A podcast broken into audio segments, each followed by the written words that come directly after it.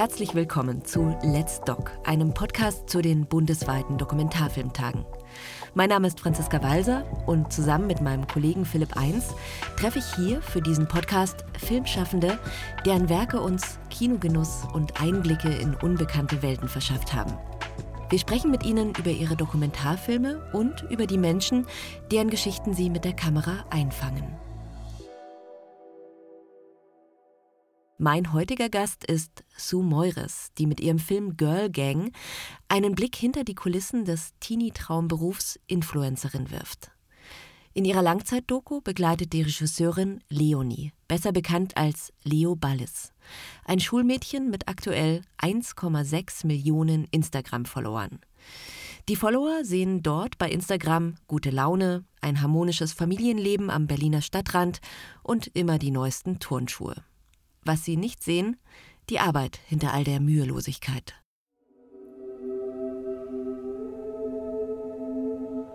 Ich finde es einfach krass, wie die Leute mich feiern.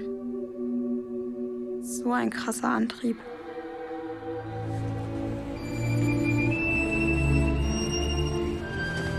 Wir müssen liefern. Wir müssen die ganze Zeit liefern. Versteht, wie viel Mühe dahinter steckt. Jeden Tag Bilder und Videos produzieren, bearbeiten, oft bis in die Nacht schneiden. Wenn das alles so easy ist, wenn es alles so ein Kinderkack ist, dann mach das doch einfach selber mal. Das war ein kurzer Ausschnitt aus Girl Gang von Sue Meures. Mit ihr habe ich mich verabredet in Berlin-Kreuzberg, weil ich mehr über den Film erfahren wollte. Und als erstes wollte ich von ihr wissen, ob sie das nachvollziehen kann, dass Influencer aktuell der Traumberuf Nummer eins unter Teenagern ist. Wäre sie vielleicht sogar selber gerne Influencerin geworden, wenn es in ihrer Jugend schon Instagram gegeben hätte? Ähm, nein, ich, ich, nee, ich denke nicht. nee, ich, nee, ich denke, ähm, nee, das wäre ich nicht geworden. Also ich merke es ja auch jetzt. Also ich habe ja auch, ich habe ja auch einen Beruf gewählt, der, der hinter der Kamera ähm, und eigentlich auch nicht vor einem Mikrofon stattfindet. Ähm, aber ja, damals, wir hatten weder Handys ähm, und auch wenn ich eins gehabt hätte, ich wäre keine Influencerin geworden. Nee, das glaube ich nicht. Man weiß ja heute so ein bisschen was über Influencerinnen und Influencer, weil da einfach viel durch die Medien geht.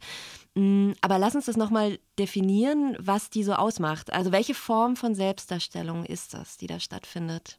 Also es geht darum natürlich, Produkte zu vermarkten auf eine möglichst unscheinbare Art beziehungsweise eine unauffällige Art, sodass sich die Produkte so unauffällig wie möglich in den Alltag dieser Influencer wiederfinden. Das heißt, diese Mädchen, die Influencer oder, oder auch die Jungs und Männer und Frauen, die Influencer sind, ähm, dass die halt einfach mal ähm, wie durch Zufall halt ein Produkt ähm, in der Hand halten, während sie, was weiß ich, ne, gerade irgendwie kochen, sich selber beim Kochen filmen oder auf dem Sofa rumfläzen der einzige Unterschied, den es jetzt seit ein paar Jahren gibt, ist, dass sie halt diese Posts oder Stories, die sie posten, tatsächlich doch als Anzeige mit dem kleinen Wort Anzeige oder Werbung ja. ähm, betiteln müssen, ganz irgendwo klein in der Ecke. Genau, das konnte man ja, lange Zeit genau. so unterm Radar machen. Diese genau, unterm Radar und äh, mittlerweile muss es halt gekennzeichnet werden. Ja, also aber es geht um so eine beiläufige, inszenierte Beiläufigkeit letztendlich, ja, oder? Absolut, genau das ist es.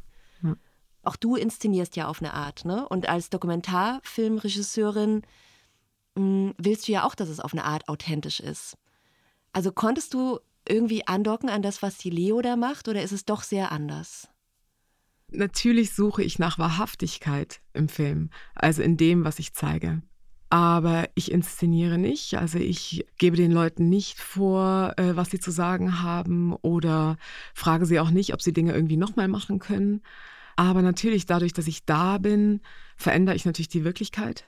Und dadurch, dass geschnitten wird, verändere ich natürlich die Wirklichkeit.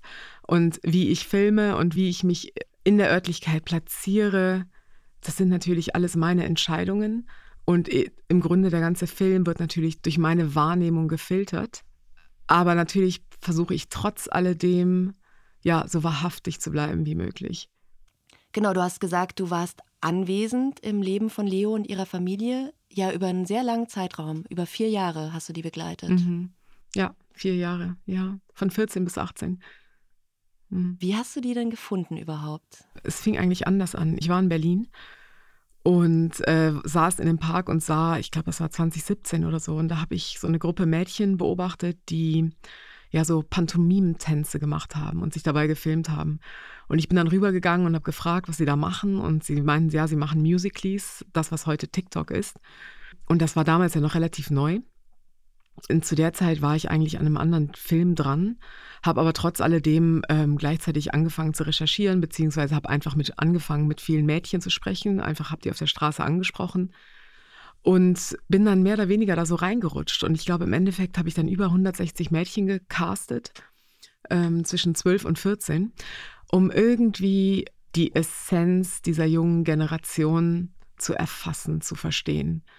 Und dieses Wort Influencer, ähm, das war zu dem Zeitpunkt, war das überhaupt noch kein großes Thema, also war zumindest noch nicht so medial ausgeschlachtet. Und dann war ich irgendwann an so einer Jugendmesse und habe da einen Manager kennengelernt, das ist auch der, der im Film ist. Und der hat mich dann auf Leonie aufmerksam gemacht. Und sie selber war zu dem Zeitpunkt 13, glaube ich sogar noch. Kurz darauf habe ich die Eltern getroffen. Also wir haben uns auf einem Café verabredet und ich glaube, irgendwie eine Woche später haben wir dann auch angefangen zu drehen. Also das ging dann relativ schnell. Okay, aber du hast so im, im Casting oder also in der Recherche, du hast nicht per se nach einer Influencerin gesucht. Nee, gar du hast einfach junge Mädchen dir angeschaut. Ich habe junge Mädchen gesucht, ja. Und ich habe die Mädchen, die ich, ähm, also das war halt, ich habe gemerkt, die, die waren eigentlich gar nicht so anders, als vielleicht ich das war. Also die haben dann irgendwie auf Spielplätzen rumgehangen, 13, 14 irgendwie geraucht, vielleicht mal ein Bier getrunken und da rumgetollt. Waren natürlich trotzdem alle auf Instagram, aber ich glaube, was ich bei Leo gefunden habe oder auch so das, den Umkreis von Leo, da wurde halt so diese Selbstdarstellung, wurde da wirklich, ja, bis zum Zenit getrieben. Und also, das hat mich dann nachher fasziniert. Mhm. Also, dass das auf eine Art dann doch die Essenz ist, wenn man so sagt. Schon irgendwo die Essenz. Also ich würde auch sagen, ihre Geschichte ist definitiv universell. Also sie ist kein Einzelfall. Also es gibt ja, wenn man sich jetzt wirklich mal damit befasst, es gibt ja Millionen von Mädchen und auch Jungs, die in dem Alter viele, viele, viele, viele Follower haben auf Instagram. Und als du sie dann gefunden hattest, eben über diesen Manager, und du sagst, es ging dann sehr schnell, dass du auch angefangen hast zu drehen, musstest du die gar nicht überzeugen? Weil die ähm, ja doch auf eine Art sehr die Kontrolle über ihre Bilder haben. Das ist ja Teil ihres Jobs eigentlich. Ne? Und dann zu sagen, so, hey klar, Dokumentarfilmerin, komm in meine Küche und film mich. Ähm, nee, überzeugen gar nicht. Die waren recht begeistert von der Idee. Es war jedoch so, dass ich am Anfang eigentlich den Plan hatte, einen Film über eine Mädchengruppe zu machen. Also eigentlich über Leonie und ihre Freundin, deswegen auch der Titel Girl Gang. Und habe dann aber relativ schnell begriffen, nachdem ich angefangen habe, mit der Familie zu filmen, dass die wirkliche Geschichte eigentlich bei der Familie liegt, in der Familie. Und was ich dann auch begriffen habe, also das war eigentlich noch viel interessanter, ist, dass diese Girl Gang ähm, nicht mehr die Mädchengruppe ist, die jetzt auf den Spielplätzen rumhängt oder irgendwie um die, um die Häuser streicht, sondern eigentlich die große Mädchengruppe ist, die sich im Internet versammelt. Und jetzt ist aber Leo, also für deutsche Verhältnisse ist die wirklich unglaublich erfolgreich. Ne? Also es ist schon eine der wirklich großen. Wie erklärst du dir denn den Erfolg? Also warum sie unter all den Mädchen, die das versuchen, was macht die aus? Ähm, also ich glaube, das ist wie bei den meisten Leuten, die mit, also von außen her gesehen, mit einem Talent markiert werden. Oder weiß ich nicht, irgendwelche ne, Tennisprofis oder Eiskunstläufer, die, die groß werden. Ich glaube, im Endeffekt geht es darum, wie viel du trainierst. Und Leo war immer extrem tüchtig. Also sie hat mit 13 hat sie mit Social Media angefangen und sie hat das einfach, ja, knallhart durchgezogen. Sie hat von Anfang an gesagt, okay, ich poste ein bis zweimal am Tag. Dann sehr schnell hatte sie auch Zeiten festgelegt, an denen sie gepostet hat. Und hat unermüdlich Content kreiert.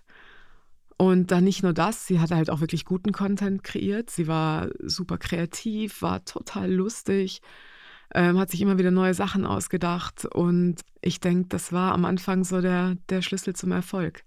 Und dann kommt natürlich eins zum anderen. Und genau, irgendwann ist es ja dann so eine Lawinenfunktion ja, ne? und dann hilft genau. der Algorithmus mit und so weiter. Ja, ja. ja. Mhm. ja. Also das ging sehr, sehr schnell. Sie hatte sehr schnell, ähm, ich glaube, innerhalb von einem Jahr eine halbe Million Follower und jetzt hat sie 1,6 Millionen. War dir das von Anfang an mhm. klar, dass du sie über einen längeren Zeitraum ähm, porträtieren willst, um auch diese Dynamik zu zeigen? Ja, das war definitiv der Plan. Deswegen habe ich auch ganz klar nach Mädchen gesucht zwischen 12 und 14.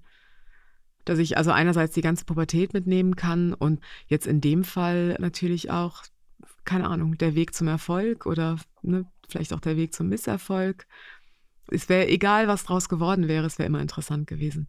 Genau, es hätte ja mhm. auch sein können, dass sie irgendwann, weiß ich nicht, einen Freund hat, die Hasskommentare leid ist und einfach hinschmeißt. Genau, so. das wäre wahrscheinlich dann eher so der klassische Verlauf eines Films gewesen mit der Katharsis am Ende, dass sie sich dann doch anders überlegt und das Handy abstellt, aber das ist in dem Fall nicht so. Lass uns nochmal über diesen Ruhm und auch den Fanbegriff äh, sprechen. Wir sind ja so, also ungefähr in der gleichen Zeit sozialisiert. Also ich so Boybands, Take That und so weiter. Ne? Mm, das ist ja schon eine andere Form von Star, weil viel weiter weg, viel weniger interaktiv. Also wie würdest du dieses Star-Fan, den Wandel beschreiben, so wie du ihn abbildest im Film? Ja, ich denke, da hat viel stattgefunden. Also einerseits hat man natürlich die Stars, die viel erreichbarer sind. Also die sind ja mittlerweile alle auf Instagram. Also sagen wir, wer ist denn jetzt wirklich ein großer Star? Sei es irgendwie, sagen wir Heidi Klum oder so sie nimmt dich mit in ihren Alltag, du siehst, was sie kocht, äh, du siehst, wo sie irgendwie mit ihrem Ehemann in Urlaub fährt und man hat halt das Gefühl, immer dabei zu sein. Und ich denke, was sich halt auch noch sehr geändert hat, und deswegen ist dieser Film auch speziell und deswegen heißt er auch Girl Gang, man hat halt mittlerweile auch die Mädchen, die in Ohnmacht fallen für andere Mädchen. Das stimmt. Das war damals wir haben nicht. Eher Jungs angehimmelt. Genau. Ne? Wir haben, sei es irgendwie in den 1960ern, wo es dann irgendwie die Beatles waren und die ganzen anderen Bands oder dann halt später in den 90ern die ganzen Boybands. Aber ähm, da wurden halt die BHs auf die Bühne geworfen und jetzt hast du ne, Mädchen auf der Bühne beziehungsweise auf der Instagram-Bühne und du hast Heerscharen von Mädchen, die diesen Mädchen folgen. Ist das was Gutes, so Female Empowerment mäßig? Also, ja gut, das kann man, glaube ich, in jede Richtung interpretieren. Mhm. Ja, ja, aber es würde mich interessieren, in welche Richtung du es siehst. Ähm, ja, wahrscheinlich einerseits schon, aber andererseits ist natürlich dann auch, also bei einigen Beispielen, was für ein Frauenbild da vorgelebt wird. Aber andererseits gibt es andere Beispiele, da würde ich sagen, ja, grandios, dass Frauen so ein, eine riesige Volkschaft kreieren können. Ja, Leo lebt ja schon ein sehr, ja, fast ein traditionelles Weiblichkeitsbild. Ne? Die hat dann oft auch so Abiballkleider an, ist so im mhm. Konsum, in der Schminke, oder? Äh, Aber ja, sie spielt auch schon Fußball? sagen. Genau, das ist ja ist eher so, so ambivalent. Also sie spielt Fußball und ist dann eher so der Tomboy, aber dann geht sie nach Hause und macht sich die Nägel und gibt Schminktipps und wirft sich dann in ihre Glitzerkleidchen tatsächlich. Mhm. Da, man hat beides bei ihr. Ja. Das Besondere an der Situation von Leo ist ja, du hast gerade schon gesagt, das ist eine Familiengeschichte. Ihr Vater und ihre Mutter sind gleichzeitig ihre Manager. Es gab einen Manager, den haben sie aber dann geschasst relativ schnell. Und das ist ja auch einer der Punkte, der den Film so spannend macht, ne? weil man sieht, wie die Eltern hin und her gerissen sind zwischen diesem, ich will die Kindheit irgendwie bewahren und ich will aber diesen Kanal total pushen. Ja. Hören wir mal rein ein bisschen in diese Familiendynamik. Ähm, ja. Du hast ja alle auch interviewt, Mutter, Vater und Leonie. Es tut verdammt weh. Den ganzen Tag Hater-Kommentare löschen und blocken. Vieles weiß Leo nicht. Wenn da richtig böse Kommentare stehen, muss ich ihr die nicht zeigen. Die blocke ich einfach. Social Media ist ihr Leben. Und wenn sie einen Ausgleich bräuchte, dann hätte sie das falsche Leben. Meine Träume drehen sich immer nur um Leben. Ich glaube, für mich selber habe ich gar keine Träume. Leo muss aber noch eine Story heute machen. Leo, du musst noch eine Story machen. Könnt ihr jetzt bitte aufhören, mich zu nerven? Ich habe gerade ein bisschen was anderes zu tun. Dann dauert es ja noch länger. Kannst du mich einfach nicht nerven? Wirklich, es geht langsam, reicht's. Ich habe ja selber eine Tochter, die ist 14 und mir ging es so, dass ich mich fast mehr mit den Eltern identifiziert habe und immer dabei war, mich so zu positionieren. Also ich war immer so zwischen, ha, das arme Kind, das ist ja total oberflächlich, ist auch keine Karriere, die muss doch was Richtiges lernen. Ich fand aber toll, dass du es einem da beim Zuschauen nicht leicht machst. Also es ist ja nicht, wie man vielleicht meinen könnte, wenn man so die Inhaltsangabe liest, so ein klassischer Anti-Social-Media-Film. Nee, das ist er nicht. Das glaube ich auch. Also seit Beginn der Dreharbeiten sind ja relativ viele Social-Media-Filme rausgekommen. Also das heißt so in den letzten vier Jahren. die zumeist eher eine Warnung so darstellen. Und ähm, das ist aber definitiv nicht meine Herangehensweise, auch generell, wie ich Filme mache. Also ich glaube, ich krieche lieber so ins Zentrum der Dinge und drehe sie von innen nach außen und lasse dann die Zuschauer sich selber in, dem, in der Thematik finden. Also ich glaube, es liegt nicht an mir, die Lebensentscheidung anderer Leute zu bewerten. Fandst du es schwer, da offen zu bleiben, weil ja du wie ich auch eine ganz andere Generation bist, ne? die nicht so selbstverständlich damit aufgewachsen ist, zum Beispiel? Im Endeffekt, man bewertet natürlich immer, weil ich erlebe die Geschichte und erzähle die Geschichte ja durch meine Augen und durch meine Wahrnehmung. Natürlich gibt es eine Haltung in dem Film und ich glaube, die spürt man auch. Das kann ich mir nicht anders vorstellen und so sind auch die Rückmeldungen. Aber trotz alledem glaube ich, dass der Film viel stärker ist und einen viel größeren Impact hat, wenn ich nicht mit erhobenem Zeigefinger vorauslaufe. Wie bist du denn dramaturgisch vorgegangen? Also man hat in den Filmausschnitten schon so ein bisschen gehört, es gibt auch eine Art von Erzählerebene oder von innerem Monolog, den die Figuren auch führen. Mhm. Ja, das ist ja so eine Sache mit Filmen. Man filmt, man hat eine Idee, man muss eigentlich tagtäglich, wöchentlich, monatlich diese Idee immer wieder anpassen. Und dann irgendwann im Schnitt fängt an der Film einem zu sagen, was der Film will. Tatsächlich. Also ich finde immer, Filme haben ein Eigenleben, die haben eine eigene Dynamik und irgendwann fängt dieser Film fast an, mit dir zu sprechen. Und so war es auch mit diesem Film. Also es war, ich hatte wie mit dem gefilmten Material, das war für mich die Grundlage. Aber irgendwann spürt man, man kommt halt nicht weiter, man kommt nicht zur Essenz, man kommt nicht ins Innere des Ganzen. Und dann fängt man an, neue Ebenen zu entwickeln.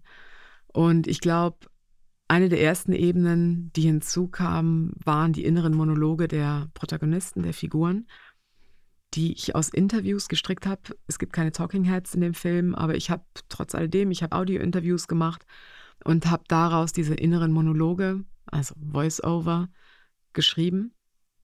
Und später habe ich dann noch einen Rahmen entworfen und das ist so ein märchenhafter Überbau. Also um es beim Namen zu nennen, der Film startet als Märchen. Also er fängt an mit Es war einmal, weil ich das Gefühl hatte, dass ich irgendeine äh, Ebene installieren musste, die eine Distanz zum Gesehenen installiert. Das heißt in dem Fall, dass wir irgendwie zurückblicken auf was, was im Hier und Jetzt geschieht, weil ich glaube, für uns ist es so schwierig, uns von dem zu distanzieren, was wir auf der Leinwand sehen, weil es halt das Hier und Jetzt ist. Wir schauen Mädchen an mit Handys in den Händen und das ist nun mal das, was uns irgendwie tagtäglich umgibt. Und wir, glaube ich, dieses Außergewöhnliche überhaupt nicht begreifen, was wir da sehen. Mhm. Und ich denke, durch das Märchenhafte, durch diesen Rückblick erfrischt es irgendwie das Auge. Und eine, noch eine Ebene, die du hast, ist ja die akustische Ebene. Also diese Choräle sind es ja eigentlich, die auf dem Soundtrack drauf sind, ne? Genau, also ich habe mit dem Berliner Mädchenchor zusammengearbeitet, die den großen Teil des Soundtracks eingesungen haben. Und ja, auch das war relativ äh, schnell klar für mich, dass ich da doch diese Religiosität des Themas durch die Musik aufgreifen will. Und ich glaube, dieses sphärische und ja, diese eben die sakralen Chorgesänge, das ist doch was, was so eine Emotion aus uns allen herausholt oder beziehungsweise so greifbar macht, dass wir alle ja, weiß ich nicht, zu was Größerem immer versuchen, höher zu streben oder irgendwo hinzustreben. Und mit Religiosität meinst du dieses auf einen Sockel heben, einerseits auf verklären, den, das? Ja, auf den Sockel heben, verklären, aber andererseits auch diese Formation einer Gruppe, so dieses Gefühl der Zugehörigkeit. Also diese Jüngerinnenschaft sozusagen unter ja, den Fans ja. so. Ja, genau, diese Jüngeren, diese Fans, eben die Girl Gang. Ich meine, das ist ja genau wie in jeder anderen Clique und all das, was eigentlich auch das, die, unsere Menschlichkeit ausmacht. Wir alle streben nach einer Zugehörigkeit. Ja, und ich denke, das ist durch die Musik sehr gut greifbar. Und wie bist du beim Dreh vorgegangen? Weil du musstest an Leonie dranbleiben, aber ja gleichzeitig auch an den Eltern. Und dann, wie du schon gesagt hast, ist natürlich Menschen, die auf Bildschirme eindringlich starren, gar nicht so ein tolles Filmthema. Also da muss ja noch mehr passieren auf der Bildebene. Ja, es stimmt. Ich glaube aber, das Problem, dass ich nur jemanden hatte, der auf ein Handy starrt, das hatte ich wahrscheinlich am meisten mit Melanie, dem Fan, weil sie tatsächlich, ähm, sie lebt auf dem Lande, sie hatte relativ wenig Interaktionen jetzt mit Schulkameraden und ihr Alltag fand zum größten Teil online statt. Aber jetzt bei der Familie, das war ja natürlich was anderes. Das sieht man ja auch im Film. Also erstmal sind es zwar drei Stränge, also weil es drei Figuren sind, aber das, sie leben zusammen Sie sind untrennbar, die Familie. Das heißt, also wenn ich mit Leonie gefilmt habe, habe ich auch die Eltern gefilmt. Also das war ja immer so eine Dreierbande. Also ich war alleine gedreht, ich habe ähm, alleine den Ton gemacht und ja, bin alleine durchs Haus geschlichen. Was vielleicht auch dazu geführt hat, dass du dann so Fly on the Wall mäßig auch vergessen wurdest irgendwann, ne? So wie der Hund und die Katze, die da rumlaufen, bist du da halt auch mit rumgelaufen. Ja, also ich würde diesen Begriff Fly on the Wall, den mag ich nicht wirklich, weil ich glaube, das ist man nie. Man ist immer ein Eindringling, man steht immer irgendwie im Raum, aber alleine zu sein macht es sicher einfacher, vergessen zu werden. Aber ich glaube nicht, dass man je vergessen wird. Am ehesten wird man vergessen, wenn Emotionen hochkochen. Das ja. Aber was es halt auch hat, man ist einfach wahnsinnig flexibel. Also ich habe keine Drehtage ich kann ja, wenn ich alleine bin, ich kann jederzeit überall sein und habe da natürlich eine viel größere Flexibilität, in so einen Kosmos, in so eine Familiendynamik einzudringen. Jetzt ist ja der Film ist, ist draußen mhm. in der Welt. Der war beim Dogfest in München zu sehen, hat er auch den Publikumspreis gewonnen. Wie war denn die Reaktion von Leo und ihrer Familie?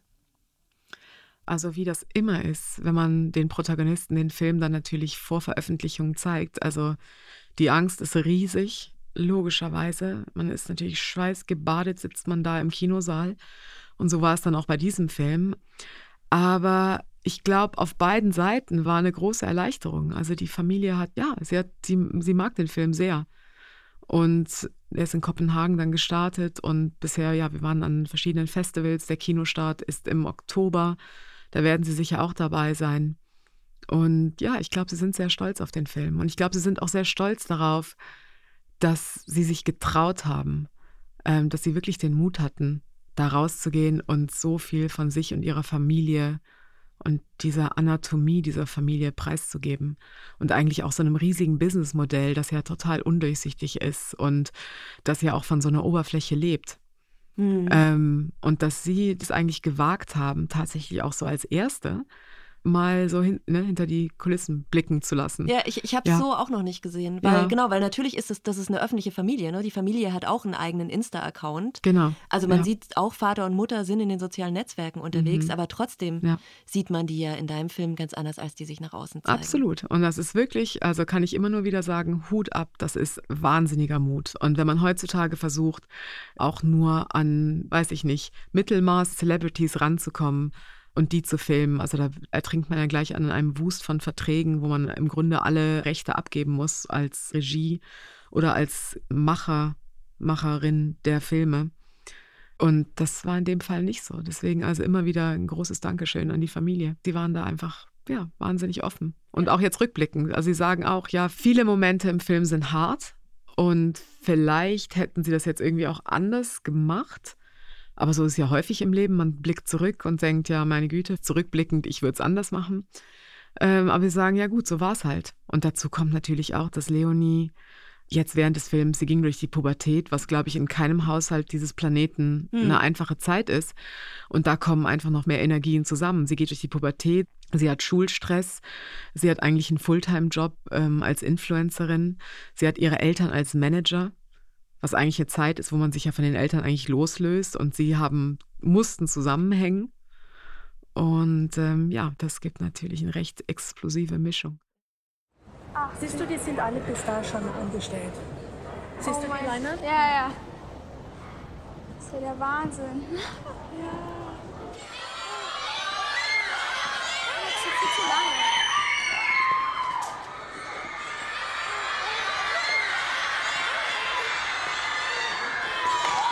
Langsam, langsam, langsam, langsam.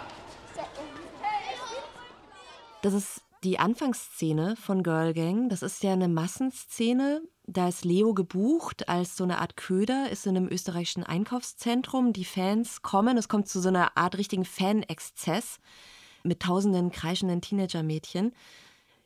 Ich habe auch deine vorherigen Filme gesehen, unter anderem Raving Iran. Da geht es um ja, eine Techno-Szene im Iran, die eigentlich verboten ist. Und auch da gibt es so Tanzszenen, ne, die auf eine Art auch exzessiv sind. Und du zeigst ja da auch die Arbeit, die dahinter steckt, um diesen Exzess überhaupt zu ermöglichen. Würdest du sagen, gibt es irgendwie eine Kontinuität zwischen jetzt diesem Film und Raving Iran, der ja ein ganz anderes Setting hat? Ja, interessante Frage. Also ich würde jetzt tatsächlich die beiden Filme nicht am Ausmaß des Exzesses, glaube ich, verbinden. Aber natürlich die Frage habe ich mir dann auch irgendwann gestellt. Ich meine, es sind ja auch Sachen, die man auch eher so rückblickend ja, analysiert. An was für Themen beißt man sich fest oder was interessiert einen überhaupt? Und das ist ja so, das, das kommt ja von so tief innen dass man Interesse an irgendwas hat. Aber ich denke schon, dass da eine Kontinuität ist. Also ich habe erster langer Film, ähm, hieß Raving Iran. Es ging um zwei DJs, die im Iran Techno-Partys veranstalten und dann irgendwann flüchten. Danach habe ich einen Film gemacht über ein saudisches Mädchen, die sich selbst gefilmt hat bei der Flucht, ähm, wie sie dem Patriarchat entflieht. Also komplett nur aus Handyaufnahmen geschnitten. Und jetzt ein Film über eine Influencerin. Aber ich glaube, im Endeffekt, was mich interessiert, sind eigentlich repressive und restriktive Systeme. Und ich glaube, da unterscheiden sich tatsächlich die Filme und die Systeme gar nicht so sehr voneinander. Und ich glaube, dass ein repressives System einem permissiven System gar nicht so unähnlich ist. Ja. ja. Und hattest du m, Vorbilder für Girl Gang? Weil es gibt ja viele berühmte Dokumentarfilme. Ich denke zum Beispiel an Prinzessinnenbad, ne? die Mädchen in dem Alter im Fokus haben. Also gab es da einen anderen Film, also nicht um den nachzumachen, aber der dich irgendwie inspiriert hat? Ich würde sagen, weniger Filme. Ich ziehe sie sowieso weniger Inspiration aus anderen Filmen, sondern mehr, eigentlich fast mehr aus Fotografien. Ich habe eine große Recherche gemacht. Also ich habe viele Fotos angeschaut, die ja, die so ein bisschen diese Textur und dieses Lebensgefühl der jungen Generation transportiert generell Bilder, also auch Gemälde. Also meine größte Inspiration ziehe ich, glaube ich, aus Museumsbesuchen. tatsächlich. tatsächlich. Aus, aus, äh, aus, Bildergalerien. Das sind, ist, glaube ich, meine größte Inspiration. Aber trotzdem sollen natürlich möglichst viele Menschen ins Kino gehen und nicht nur ins Museum und diesen Film sehen. Absolut. Danke, Sumoris, für das Gespräch. Ja, danke Das war die Regisseurin Sue Meures über ihre Dokumentation Girl Gang. Am 20. Oktober kommt der Film regulär in die Kinos und schon davor gibt es die Gelegenheit, den Film auf den bundesweiten Dokumentarfilmtagen zu sehen, zusammen mit vielen anderen ausgewählten Dokumentationen. Das Programm gibt es unter letsdoc.de. Wenn ihr weitere spannende Filmemacherinnen und Macher kennenlernen wollt, dann abonniert unseren Podcast kostenfrei auf Apple, Spotify und vielen anderen Portalen. Mein Name ist Franziska Walser, danke fürs Zuhören und bis zum nächsten Mal.